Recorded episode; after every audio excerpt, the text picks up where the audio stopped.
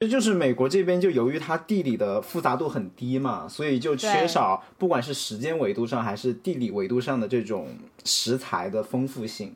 当然他们也有好处了，就比如适合挖石油，对吧？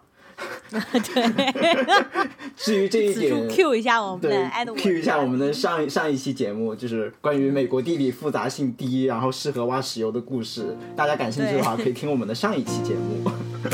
好。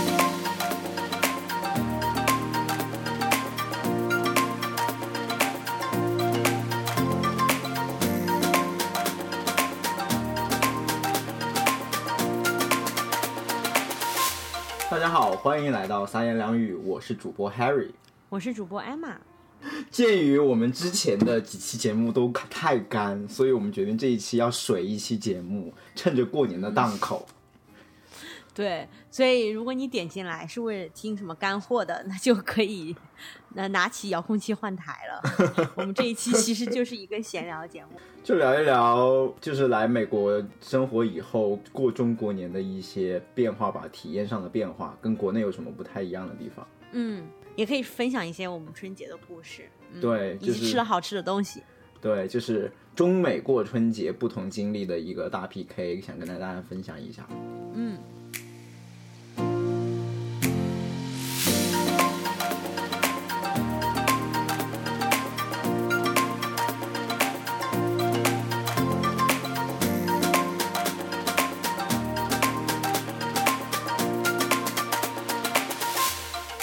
哎，首先问一下 Emma，你上一次回家过年是多久之前？大概是四年前吧。OK，那比我还是惨一点。嗯，对我很惨，但是我爸妈有过来玩过，但是是暑假那样子。嗯，就也就也就没有什么过年之说了。我来美国大概四五年了吧，但是这四五年每一年的真的是每一年的过年体验都很不一样。就一八年还挺忙的，读书的时候过年呢就会就会比较敷衍，跟同学们一起在宿舍里面，在公寓里面就是随便弄个年夜饭啊，然后摆个笔记本啊，看个春晚，差不多就这样就过了。然后第二天还是乖乖的去上自习，嗯，是这样的一个日子。我很清楚的记得一八年当时我正在找工作，然后过年期间的话还有一些面试，因为人家美国公司又不过年嘛，不存在说他们会放假之类的。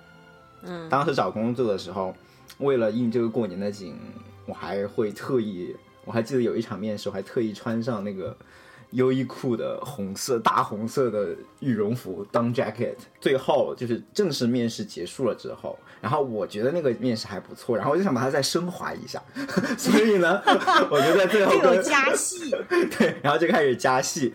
然后就是在最后，我我跟面试官说，我今天特意穿的红色，因为我们正好在过中国新年，也祝你中国新年快乐，就想留一个比较还令人印象深刻的 happy ending。嗯，虽然我不确定这个有没有加到分，但是最后那场面试我是过了的。我觉得人就是会自己在那里想象到底是有哪些元素让自己加分。其实也许面试官根本就不知道，搞不好还也许面试官根本就对，也许面试官根本就不是这么想的。嗯，但是我们就喜欢这么想。嗯，但是你这样你知道吗？我突然想起来了，印度人其实他们的所谓的春节是什么吗？他们是不是有个什么灯节啊？是那个吗？对对对对，就他们叫迪瓦里。哦，对对对，迪瓦里，对，嗯。他们那个叫排灯节或者光明节，然后也是年底的时候。哦，我不知道，迪瓦里是他们最大的节日啊。哦，应该是的。我接触到的印度人里面，就是 This is a really big deal。OK。嗯。我就记得有一次是迪瓦里附近，我们公司就是每个季度的 Happy Hour 嘛，然后就正好那一次的 Happy Hour 就全都是印度食物。然后我们大老板，大老板也是印度人，他就带了很多印度传统美食，说是从什么附近印度餐厅他们手工制作的一些印度传统美食，总之就全都是高热量的食物，不管是甜点啊还是油炸东西，真的超高热量。对对对，印度食物真的热量超高，我觉得，嗯。但是我觉得他们那个挺有意思，就是他们特别张灯结彩嘛，因为它是光明节，所以就就是各种那种灯啊什么的，还有就是那个小烟花什么的。就是全部都是要那种光，嗯，那一趴我好像没体验过哎，啊，就是你你如果有印度邻居的话，你就会发现这件事情。I see, OK. Yeah，因为我们斜对门就是一个印度邻居。然后这个就是一八年嘛，然后一九年的时候我是有成功回国，那个也是我最近一次回国。但是那一次回国，其实我是十二月份的时候，因为有一个比较长的假，我就十二月圣诞节就回国了，然后过完年才回来的。应该说什么是最后一次在国内过年吧？然后就到二零年嘛，二零年也是就是提早就很早就把机票都买好了，但谁知道，就年初的时候就疫情开始爆发，然后当时哦，而且还记得当时我跟你说没关系的，这个事情应该不会很大，你就是放心回国就好，还记不记得？是吗？反正当时我的判断就是这个事情不简单，我的判断就是这个事情不简单，我还清楚记得我买的是一月二十七号回国的票，但是就是在。那个就是飞机起飞的前一周，我觉得这个事情好像没有那么简单，我把机票就全都取消了。嗯，后面觉得这应该是还算是一个正确的决策吧，要不然对啊，要不知道现在在何方。对你应该就回不来了 呀。就当时那个时间点真的是很 tricky，就很多同事已经回中国了嘛，准备过年了。然后我记得好像是一月底，一月三十一月三十一号的时候。就陆陆续续开始有新闻说中美航班要断掉了。当时真的是你耽误了一分一秒的话，你做的决策都是很不一样的，后果都很不一样。有的人就抢到了最后一张回美国的机票，然后就踩着点回来了；有的人真的就是没有抢到那个机票，就开启了他在滞留在美国国外的大概三四个月的这么一个经历吧。我有很多同事，他们是回国的一个原因是要去签工作签证，但是你知道之后随着中美航班断。就是断掉了以后，美国大使馆不也关了吗？然后他们就在在中国国内就是开始想各种办法，可以说是开始了他们的流亡旅程吧。有去泰国的，有去什么阿联酋的，有甚至有人去什么巴巴多斯，我都不知道一个南美的什么岛国吧，就是想去那边就是进行美国的签证，然后能早日返回返回美国继续工作。嗯，是我有朋友就是回去之后到现在还没有回来的。到现在还没有回来，对，他就已经，他就决定就是在，因为他那个公司是那种跨国企业，他就直接就直接加入那个上海的 office，那挺好的呀，就 就觉得他其实就是说我回国过个年，然后就一回去就再也没有回来了。I see，但是 有的，但是有的公司其实就这一点就没有那么容易，对，一方面是他可能在中国就没有业务。一方面呢，一方面呢，就是他，你在另外，他可能如果在中国没有业务，如果在其他国家有业务的话，也许你是可以去其他国家的 office，但是这又牵扯到那个国家的签证问题，就不是特别好办。所以二零年就这么没有回国啊。但不过。幸运的是，也避开了那一些风波了。这个是二零年，然后到了今年就今年就没有什么不确定性了，是吧？反正回不了，对，所以就早早的 就是确定的回不了。对，就早早的在心里就 settle down 了。所以今年可能会是一个非常平静的年，嗯。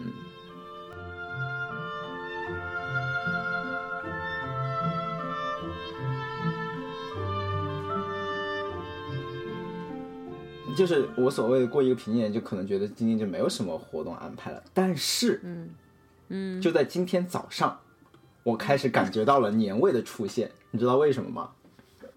就就今天早上有个同事说：“哎，你们在不在家？给你带了一点年货。”我说：“啊，什么年货？”因为我那个同事他前几周刚去夏威夷，work from 夏威夷了几周。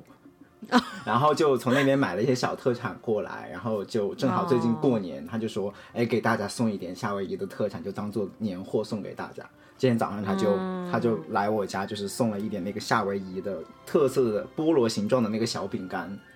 哦，对，我就突然一下觉得，哦，要过年了，而且而且还有人上门送年货，这个年味突然一下就。感觉到了，哎，现在想想好难过，为什么我的年货都是我自己备齐的呢？我自己在亚米网上就已经买了一堆的东西了，就是各种零食，你知道？就我家有一个那种宜家小那种滚轮小车，三层的那种，就很多人都有的那个东西。我上面就是堆满了零食，我永远就是零食充足。就你要说现在这个就是我们过年的储备，就你一看见你完全会相信的那种。就是说你过不过年，其实储备都是很充足。对啊，但是我就是又额外买了更多的东西，我买了一些那种什么旺旺大礼包什么的，就最近买的。哎，那这么听来的话，其实我觉得在美国过年还蛮可怜的。你像你，你的所谓过年的气氛就是把零食价填满，而我的话就是稍微有一个人上门送一点什么东西，就强行把它归为就是过年的气氛。所以你觉得是不是在美国，就你感觉在美国过年气氛怎么样啊？就是到底有多浓？我觉得其实中国和美国最大的差别，都别说是过年了，就是平时，其实就是这个烟火气嘛。大家都说最大的差别就是是不是热闹，因为国内人多，而且大家一般都集中在这些大城市里面，或者即使是你回家的话，你有七大姑八大姨，就即使你的七大姑八大姨不在大城市，他们在一个比如说小城市里面，但是大家都会聚集在一起，就那些七大姑八大姨也都在一起嘛，对吧？嗯。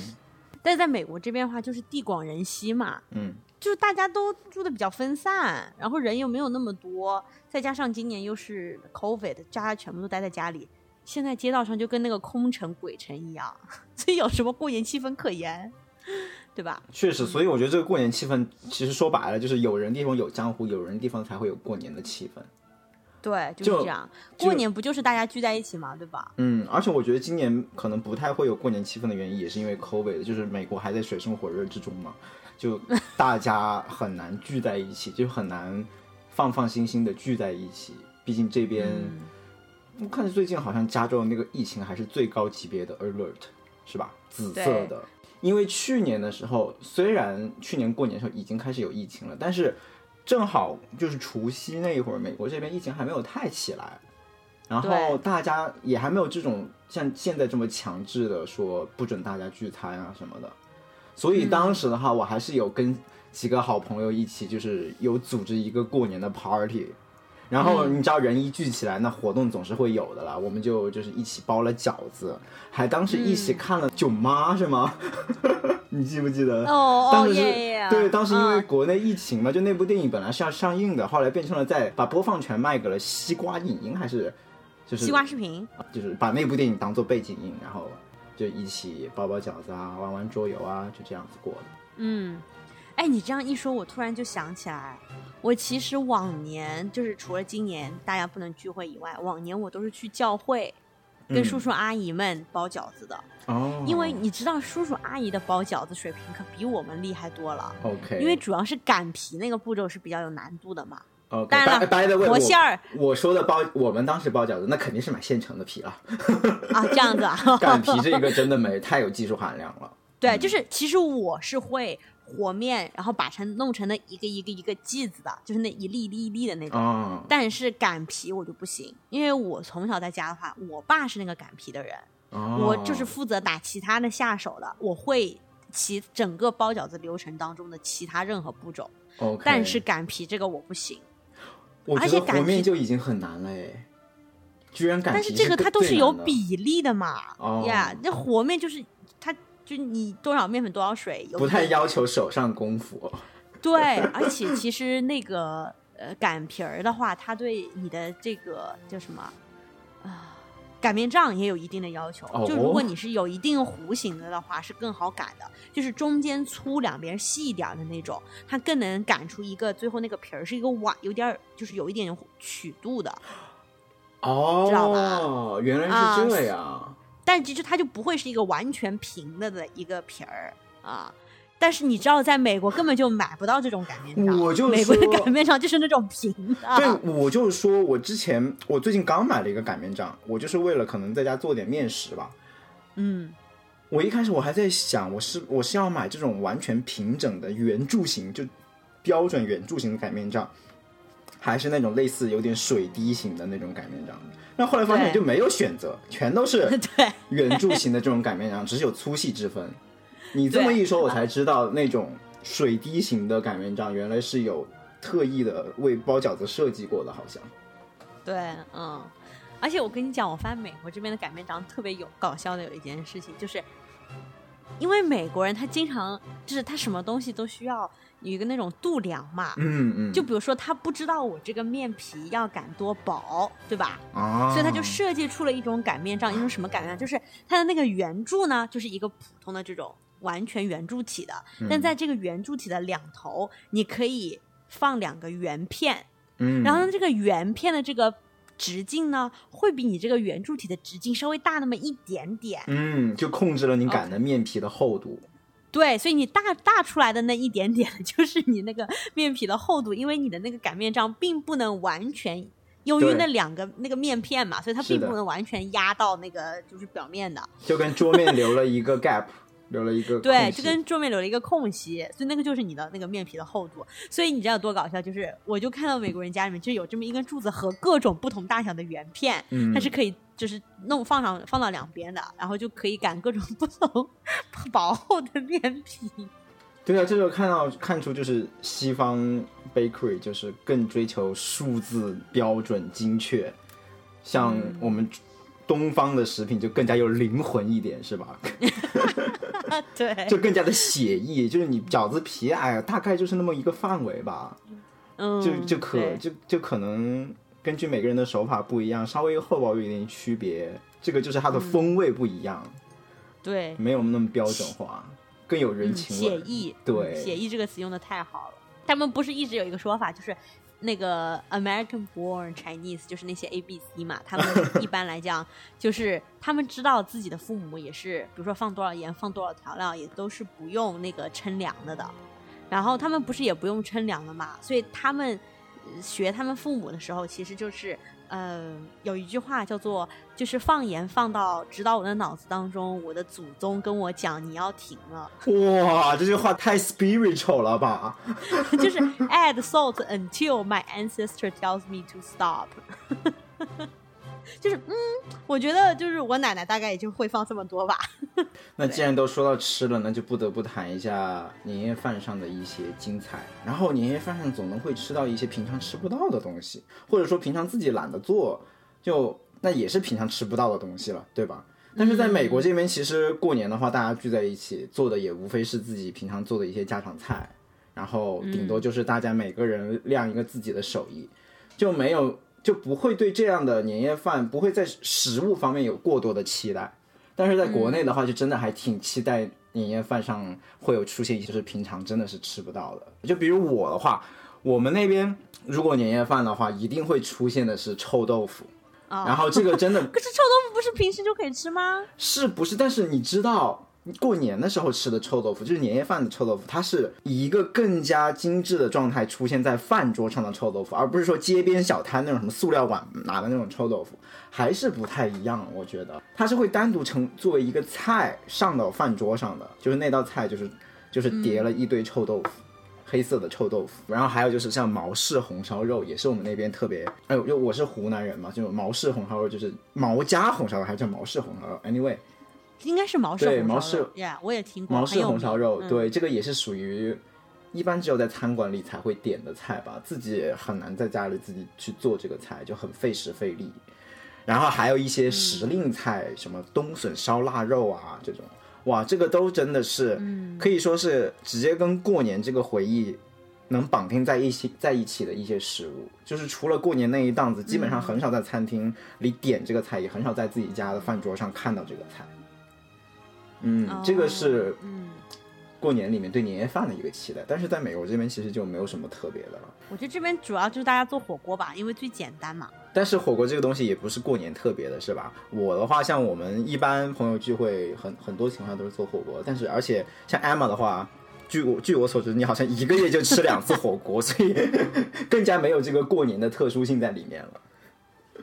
嗯。我这边过年的美食的话，因为我爸妈来自两个非常不同的地区，嗯，所以，但是我从小是在我妈妈就是长大的这个城市长大的，就是在一个江南地区。那让我想想，其实我感觉我们江南地区的菜呢，就是它比较有时令性，嗯，所以在春节那一会儿的话，其实会有，因为属于那种冬季的末尾，现在算是冬季吧，但是春天还没有来。所以荠菜是比较多的。那么荠菜呢，会就会做成荠菜馄饨，嗯，这个就超级好吃。还有什么？让我想想，还有一个菜，我觉得你可能我我不是很难形容，叫做水芹。我觉得过年的时候好像就会有人做那个菜，然后就是会，比如说一定会有就是虾啊、鱼啊这一类的，因为水江南都是水乡嘛，所以它这些水产品河里面的水产品比较多，嗯，就它不是海鲜，它都是河鲜类的，所以然后虾呢在冬天会非常的贵，因为它可能并不是它产虾最多的季节吧，OK，然后可能一斤就要一百块钱那样子的，但是就是过年就会舍得买，那个虾呢其实不是特别大，因为河里面的虾它不大的。但它很鲜，你知道江南地区就是最强调的就是这个菜要鲜嘛，对吧？嗯，所以就是会有河虾，河虾的话就是真的就是清水白煮，然后加一点点生抽就可以的那种。嗯，还有什么？哦，鱼，因为我我有一个亲戚，就是我姨父，他特别会做饭，他做的那个红烧鱼就特别好吃，所以如果我们过年是跟他一起过的，嗯，他就会做那个红烧鱼那个菜。嗯，我妈是。多次试图模仿，然后都做的没有我姨父好吃，因为说明其实红烧鱼还是有一定的技术含量的。嗯，然后平时的话，就是呃，我们那边因为有还是有些特色菜的，嗯，就比如说那个油面筋塞肉，嗯嗯，油面筋塞肉你们那边肯定没有吧，对吧？没听说过这个东西，但是你知道油面筋吧，对吧？油面筋是圆球什么形状的呀？对，就是圆的，然后表面是那个黄的，经常就有人烫火锅或者什么之类吃。被炸起来之后，它中间其实是半中空的，它虽然还有一些面筋的那个丝连，但是你是可以把它里面塞上肉的。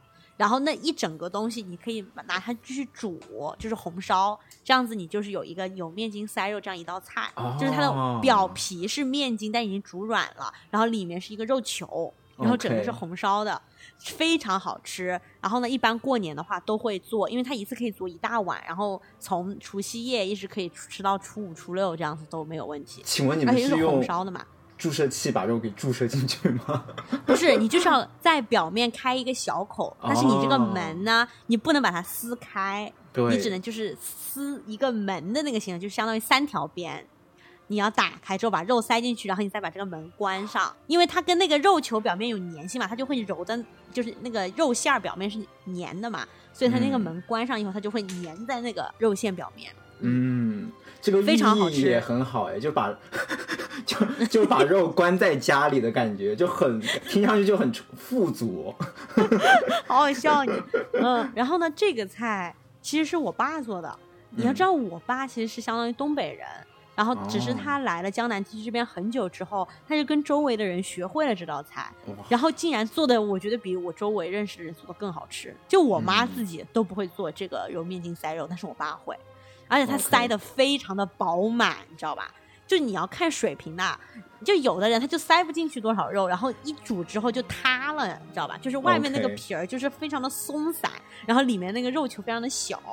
但我爸他就可能塞一大坨进去，然后也不会破，这样子就很厉害。我觉得这一点不只是技术吧，我觉得也看人的性格。我觉得你爸就是那种特别 实诚、特别憨实的那种人，所以塞肉也要塞得满满的。因为在 家里面，对吧？就你去饭店里面吃道菜，他肯定就不舍得给你塞多少肉。OK。但在家里面，这个就是好处，就是是就比如说饺子也要包那种比较大馅儿的，对不对？嗯然后这个那个油面筋塞肉也是，就是要包比较大的。其实这样想来的话，还真的有点。就是我现在有点明白为什么我爸做油面筋塞肉比较厉害，因为你要调肉馅的话，其实跟包饺子也是有一定的相似的地方，对吧？啊，那作为北方人的话，他因为就是做这种肉馅做多了，他就很懂。对，啊，因为我爸他就是不仅会做饺子，还有什么馅饼，你知道那个烙馅饼吗？嗯，啊，就也是在特殊的时候，因为做起来很也是非常麻烦。他就是真的是很偶尔才会做一次，那一般就是过年的时候他会做一下，就是有些什么牛肉、羊肉的馅儿饼，嗯，非常好吃。不过这个也看你对饺子的定义是什么了。如果饺子就是把变异成面包肉的话，这些都可以称为饺子。是。然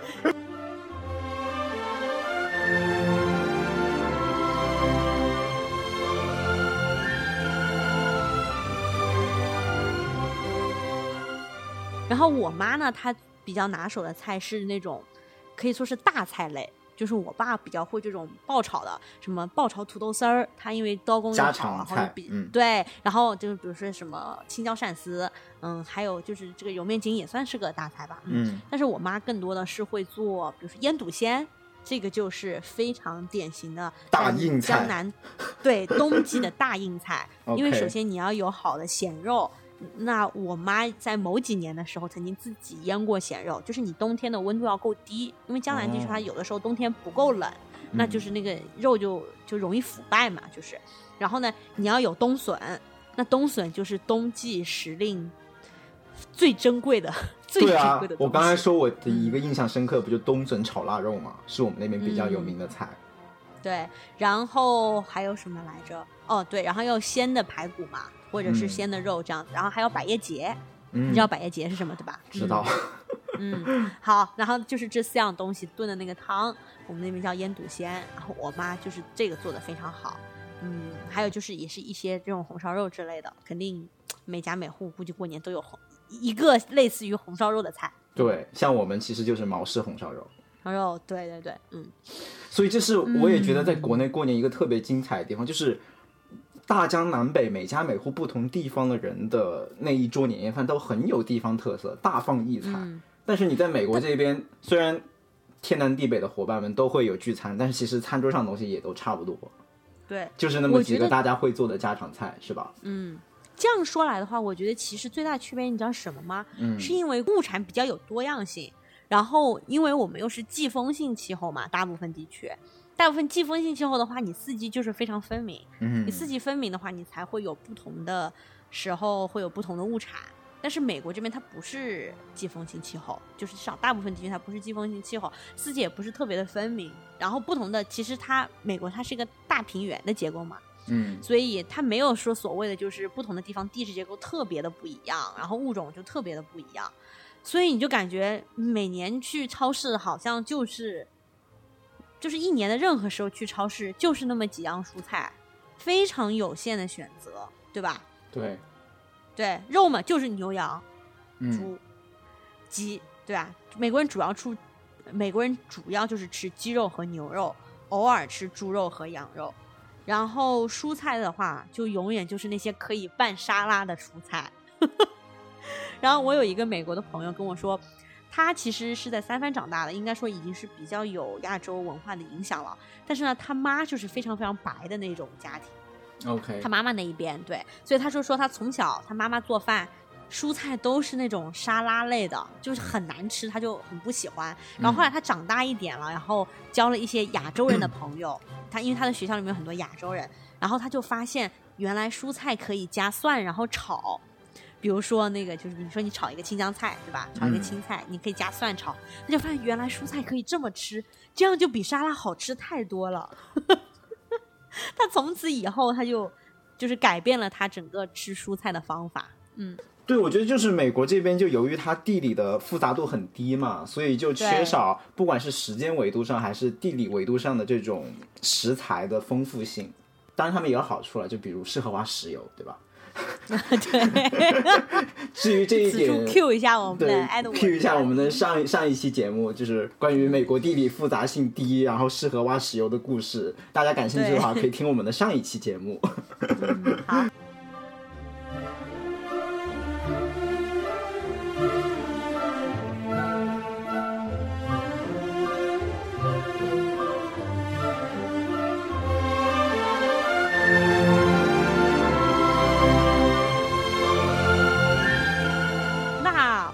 讲了江南地区的，我那边吃的好吃的嘛，就我还忘了讲，我爸爸那边是东北的，嗯，对，所以我就一提到东北，我就会儿化音自动上来那样。来上来，因为我刚才已经上来了好几次啦，什么擀皮儿。最最近我对北方食物充满了幻想，因为最近在看《山海情》嘛。哦，是吗？哦，但是那是陕西啦，对不对？嗯，反正就是面是主导的地区。嗯，还有什么宁宁夏滩羊什么的，我觉得跟你们那一片多少有一点联，就是会联系比较大一点，所以很期待，赶赶紧分享你的东北过年美食。因为我就我爸他成长的那个地方呢，嗯，是同时受东北文化和这个蒙古游牧文化都受影响的。嗯嗯，除了我爸爸呢，是因为就是读大学之后分配工作，来到了江南地区开始工作。但是他其实所有的家人都还在原来的老家那边，所以我们还是每几年就是会回去就是拜访嘛。嗯，小的时候因为钱不多，所以拜访的这个次数比较少。但是长大了之后，就是开通了一些航航班，所以就不用坐那种绿皮火车转好几道，什么沈阳、哈尔滨就各种转。嗯，这样因为以前绿皮火车就要开那种好几天才能到的，但现在有飞机了之后，就可以更频繁的，就是拜访老家。但是绿皮火车上能吃东北大板啊。对，这个就是好好玩的地方，因为在绿皮火车上面有那些就是叫什么，火车上面那些推销员，就是推了一个小车车，在跟你各种吆喝的，然后他就会卖雪糕，嗯嗯，然后冬天你就看着，等到已经开到那个草原地区的时候，你就会看见外面就是那种。就如果你是夏天去的的话，那外面就是那种绿油还是绿油油的草原，然后偶尔会有那些黄色的油菜花田，然后你就可以吃呃那个小贩卖的各种东西，对吧？然后车厢里面弥漫的是方便面的味道。嗯，但是如果你是冬天回去的话，那就是外面就是白茫茫的一片。嗯。然后我第一次，我唯一的一次是春节回去的那一次，我还很小。反正呢，那个时候就是火车站，大家都还不是修的非常好的，所以你你一下火车，它其实是一种土路，你知道吧？就它不是那种什么瓷砖铺好了，就像现在那些高铁动车站一样，不是那样的。你从那个嗯绿皮火车上绿皮火车上下来，地上是土路，但是由于那边真的是雪下的太厚，所以其实是土上面有一层厚厚的雪。然后这个雪呢，被大家踩已经踩实了，所以就变成了冰。然后我一下火车就摔了一个跟头，因为从江南，对，因为从江南地区来的人，我们的鞋的底儿是不够防滑的哦，因为它不需要有这个防滑的功能。但它到了东北，每一个人的鞋底下都跟装了钉子一样，你知道吗？就贼防滑的那种。然后我一下火车就一屁股就滑倒了。然后结果回去之后就整个屁股就青了，你知道吗？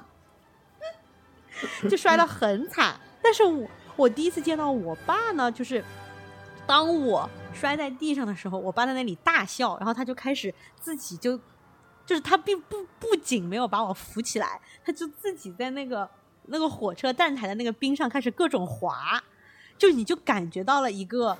已经远离东北很久的人 哦，他回到那个家乡，然后就是熟悉的那些冰，那他玩的可溜可溜了，好吗？他就会觉得就是啊，我回到这个地方了，然后我可以在这个冰上各种滑，我也不会倒。嗯，你看这个多好玩啊，就是那种感觉。嗯，就是突然一下回到了我的地盘，对，就好像是鱼回到了自己的水里，我可以开始游了，就那种感觉。嗯，很有画面感。所以他一回去，我就这个印象特别深刻，就在那火车站上。然后，嗯，一路上也是能吃到各种美食啦，比如说什么德州扒鸡，我印象很深刻，就很好吃。然后回到老家之后，那就是嗯牛羊肉的天下嘛。嗯，因为受这个内蒙游牧文化的这个影响，所以到了冬天，那嗯接待客人，你去拜年接待客人就会有，就是如果你家里面有亲戚是那种少数民族的。然后家里面还一一还有些养了羊的这些，就有养殖，他们就会杀一只羊给你，然后做那个手把肉。你你知道手把肉吧？手把肉是清水煮羊肉吗？对，就是把那一只羊给它宰了之后，就各个部分分开，然后水煮，然后把它就是大卸八块，然后上桌之后，你就会给你一把小刀，然后你就拿一块肉之后，让那个肉就用一把小刀自己。把它一点一点一点割下来，然后会蘸各种的料，嗯，就比如说什么韭菜花呀，什么就这些芝麻酱啊，就是你就蘸，就是吃那个原味，或者蘸一些盐，就这样子，嗯。然后那些内脏的话，也是，就是比如说会灌血肠，你知道血肠吧？是什么吗？为什么叫血肠？对，因为就是它是把对，它是把羊的血灌到了肠里，然后在两头封住之后水煮的。哦，然后血就凝固了。对，嗯，就相当于你是吃血，但是外面又有一层肠衣，嗯。嗯，然后就是还有一些就是其他的下水了，但是好像就是以吃血肠为主吧，我感觉这里面，那就是以血肠和羊肉为主，嗯，就是吃一个原味儿，嗯，香。这个韭菜，这个韭花就是你们那边很有特色的当地蘸料吧？对，其实就是草原地区，它呃，在这个草里面，它也会除了就是青草以外，它其实会长很多别的一些东西，对，野韭菜，对，所以就是这些东西，嗯，怎么说呢？就是相当于羊，它也吃这些，所以它的那个羊肉就没有那么膻嘛。然后同时你又把这些东西作为蘸料，嗯。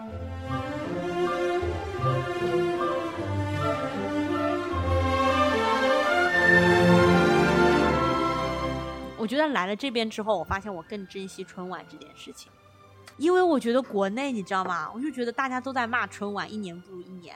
嗯。但是来了美国之后，就发现美国连个春晚，就是它没有大型晚会这样一个东西。嗯。就它没有这种，就是我觉得大型晚会还是蛮中国特色的一件事情。就好像一个什么大的节日会要搞一出大型晚会，而且那些大型晚会不仅有唱歌跳舞，它还会有小品，就是这种语言类节目，对吧？还有什么朗诵啊、杂杂技啊、曲艺啊，什么这些都有。但是美国人他的这种表演的话，他其实就是以唱歌为主，我感觉是不是？对，对，或者是体育类的，对。对啊，哪怕是圣诞的话，他们也不会有一个什么。这种大型的歌舞会就没有这种可以全民讨论的娱乐项目吧？嗯，娱乐事件唯一可以全民讨论的娱乐项目，那就是美国人的春晚、超级碗啊。对，也就是明天我们今天录节目是我们是周六录的这期节目，然后 Super Bowl 发会发生在周日的我们西部时间是下午吧？明天下午超级晚应该是吧？对，嗯，他们的春晚嘛，就相当于因为。美国人本来就说是体育大国，然后各种体育的赛事也都是输出国，对吧？就比如说 NBA 啊，像像这个 NFL，现在国内也越来越多的人看了嘛，对吧？嗯嗯，而且他们比较有特点的是，因为 Super Bowl 有一个中场表演，都是请最大牌的明星过去表演嘛，对吧？嗯，对。我对 Super Bowl 唯一的印象就是它的广告，中场的广告。哦，对对，可以说是各大公司就是集中了所有的智慧，然后把广告就是应该是当年做的最棒的一支广告会放到 Super Bowl 的中场上，因为也是应该是他们最贵的一支广告。对，因为真的非常非常贵。你记不记得之应该是去年的时候吧？去年 Super Bowl 的时候，不川普不打了好多广告吗？在 Super Bowl 上。对，有钱。我有一个印象深刻的广告，是一个好像是类似于泰字的吧。就是洗衣服的那个，OK，Yeah，就是他就说他的那个广告的意思其实就是哦，首先广告的男主角是那个《Stranger Things》里面的那个 Eleven 的爸爸，就是那个警长。嗯，没看过。嗯，Fine。然后，然后它的内容就是，嗯，就是他 mess up with your mind 是什么意思呢？就是。它是先是一个那种像汽车广告一样的那种，就是从一个远方非常漂亮的景色，在那个海边，然后一辆车开过来，然后他就说：“你觉得这是一个汽车广告，对不对？其实不是，你看我穿的这么干净的衣服，这个其实是一个 汰字的广告。”然后就是，他就用了好几个这样子的，就是连续的 mess up with your mind，你就会觉得这应该是个保险广告，是不是？不是，因为这个卖保险的人穿着一个很干净的衣服，我这个其实是一个汰渍的那个洗衣液的广告，就是这样，我就印象很深刻，嗯。就他把整个这个广告表演，我们的这个刻板印象给调侃了一下。哦，OK，这个有对啊，因为确实是，就是任何一个广告里面，如果他穿着很干净的衣服，那他不就是可以变成一个 洗衣液的广告吗？哇，这个 idea 好棒啊！他就是就是用这个悬疑和反转让你记住了，记住了他，而且甚至会让你在之后看到广告里面的所有干净衣服都会想到他。对呀，所以我觉得这个这个 idea 很厉害。对，OK，那我们可以期待期待一下明天的 Super Bowl 中场又会出现哪些文案高手吧。然后明天的表演嘉宾是 The Weeknd 盆栽哥，嗯，反正他的好歌也很多啊。然后去年的话是有两个嘛，Jennifer Lopez 和那个夏奇拉 Shakira，他们两个女神的那个抖臀，最后的经典抖臀嘛，不是？而且因为 Jennifer Lopez 之前。刚刚拍了一个电影，是那个讲那个钢管舞女的人生的，所以她相当于苦练了一段时间的钢管舞，所以她出场的时候就是要秀一下自己那个钢管舞技能，这样子。嗯，对。而，所以最近的总统就职典礼是她吗？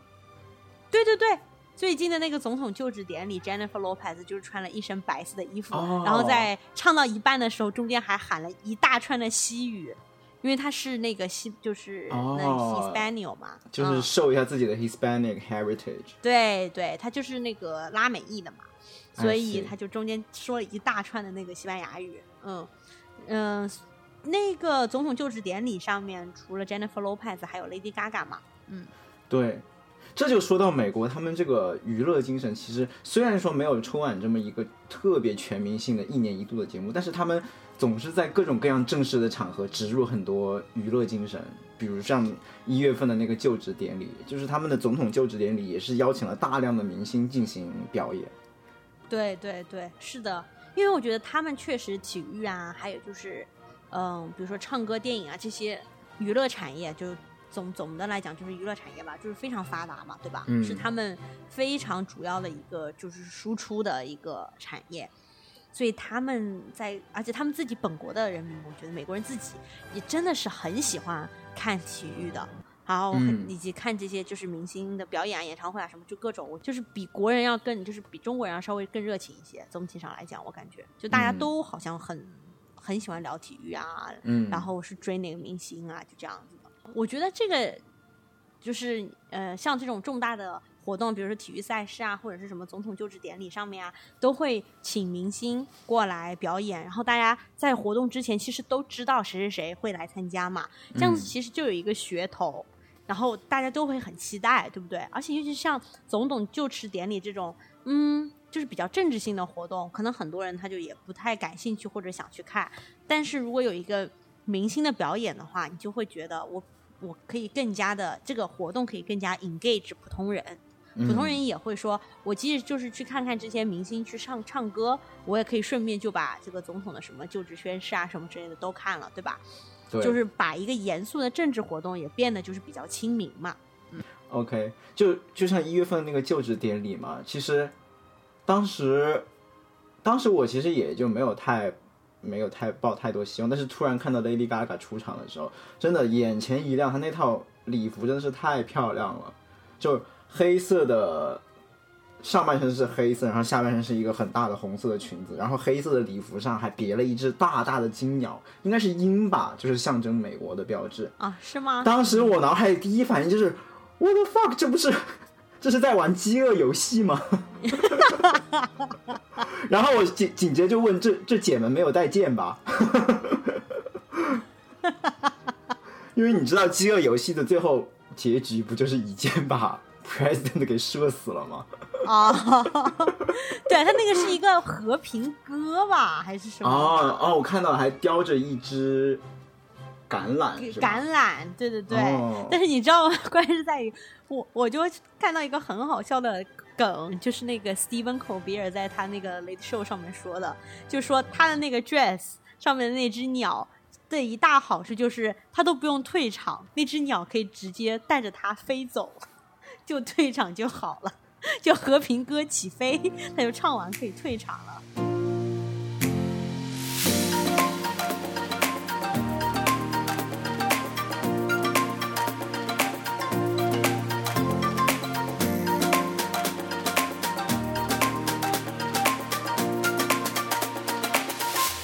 OK，Pix，嗯，Harry 先来吧。既然过年就是合家欢的时候嘛，我就给大家推荐一部合家欢看的剧。这部剧其实是非常非常老，而且已经完结了，但是我是最近才被安利到的，而且特别喜欢。嗯，叫《Modern Family》摩登家庭。啊，那不是特别特别老啊，嗯，就是不是特别特别老。这部剧我觉得给我，我觉得非常的治愈和幽默。它其实就是讲了三个互相关联的家庭之间的一些非常轻松的生活琐事，就它是一部非常温暖而治愈又好笑的剧。就有的好笑就是你可能笑过就不记得了，但是它的这种好笑就是你可以笑且眼中含泪的那种好笑。觉得它一个好笑的点就是里面的人都很命，就里面 就里面三个家庭一共十个角色里面可能七八个角色说话都很命。然后这些对，但是就是很，但他这个命就是指他是说话很毒，但是其实心里很有爱的那种。对，就是都是刀子嘴豆腐心的这种角色。而且我虽然这部剧很老啊，但是因为当时给我推荐的人是说这部剧特别有意思，他给我推荐的时候，我第一反应我其实没有被种草的，我就觉得这个剧好像哦，就是生活琐事、鸡毛蒜皮、婆婆妈妈的，看起来。当时他第一次给我推荐没推荐成过，结结果 他安利完我之后，看安利完我没，虽然没有把我安利成功，但是把他自己又安利成功，他又回去看第二遍。他都还有这种人。对啊，就就，但是他这个自己看第二遍的事情，又反过头来又把我再安利了一次。就他这个事情，就啊，居然居然能安利别人不成功，反倒把自己安利又去看第二遍，那这个剧应该确实。还蛮有魅力的吧，我就去看了。这人真的是做出了很大的牺牲，终于把你劝动了。所以这部剧也，哪怕你看过的话，我觉得也是一个可以多刷多欢乐的一个剧吧，推荐给大家。然后这部剧好像是最近会登录呼噜吧，就如果你有呼噜会员的话，可以二月份开始看这部剧。嗯嗯，好。那如果 Harry 推荐的是一部比较旧的合家欢的剧，那我今天要推荐的就是一部非常新的。还在每周更的合家欢的剧就是《Wanda Vision》啊，旺达幻视最近也是一个很火的剧，但是我没看。对，就是但是你看过《复仇者联盟》吧？嗯，看过最后一集。对，那就你就知道《复仇者联盟》里面呢，就是他有两个角色，就是这个旺达幻视嘛，他们是一对 couple 这样子。哦。对，那个 Vision 呢，就是那个脑袋中间有一个黄色石头的那个脸，那个身体是红红的那个，那个半机器人的那个人。对。然后呢，如果你看过《复仇者联盟》，你就已经知道，就是那个打响指的灭霸已经把 Vision 给杀死了。嗯。对，而且是在他打响指之前，所以这个是不能逆转的。哦，对，就不能通过那个什么时间什么那个什么奇异博士那个什么东西逆转耶。嗯，但是汪达呢，他就活了下来。但是这个汪达 Vision 呢，从一开场，它就是一个五十年代的呃 sitcom，就是五十年代的情景喜剧，是一开始就是黑白的。他们在这个五十年代情景喜剧里面呢，他们就是一对 couple。他们虽然知道自己有能力，但是他们就是在一个小镇当中要 blend in，然后可以跟周围的人一起生活。然后他每一集呢，因为他在那个小镇上面，时间好像就流逝的非常的快。他每一集就是，比如说第一集是五十年代，那么第二集就变成六十年代了，然后从第三集开始就是七十年就变成彩色的了。然后最近的这一集就是八十年代了，你就看他们那个头发就是那种爆炸头，蓬蓬的那种扎的很高的辫子，然后穿着就是那种就是运动紧身衣，就是八非常八十年代的那种风格，嗯，所以呢，就是一开始你就会看到就是非常温馨的，你就看到王达和 Vision 又在一起了，就这样他们就是过着那种普通的家庭生活。但是你如果看过 Avengers，你就知道应该 Vision 已经死了呀。所以为什么他们会在一起？所以就背后又有一个悬念，以及后来在这个小镇外面到底发生着什么？然后就是嗯，大家是怎么发现这个小镇是不一样的？嗯，其实是又是有悬疑在里面的，所以推荐给大家。嗯，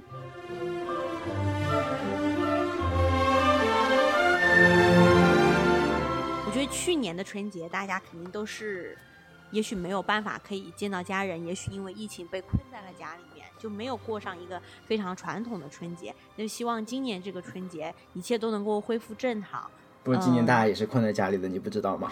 啊，是吗？我我知道，就是今年在国内的话，还是有很多小伙伴是在国内有很多小伙伴就是也是不能返乡嘛，就是不能到回到乡下。对，就是鼓励当地过年了，就就地过年。嗯，反正就是还是有一个祝福吧，希望大家能够。嗯，今年可以跟自己的父母、家人一起过年，以及在美国的小伙伴呢，就是希望大家能够嗯，在这个疫情的最后几个月，呃，希望是疫情最后几个月吧，能够身体健健康康的，不要因为想要跟大小伙伴相聚，然后冒这个风险，还是要凭检测结果入场。嗯，对，虽然除夕夜不能相聚，但是我相信大家很快就能重新团聚在一起。就祝大家牛年好运、健康、快乐。嗯，实在没事干的话，也可以听一下我们的节目。你是说听一下我们的往期节目吗？也是对，听一下我们的往期节目。是是是，二刷也能有更多的欢乐，是吗？是是，就这个意思。无暇与君一席，有缘三言两语。想听到更多关于美国职场文化生活的正经闲聊，欢迎订阅我们的节目。我们每一到两周会更新一次。那我们下期节目再见，拜拜。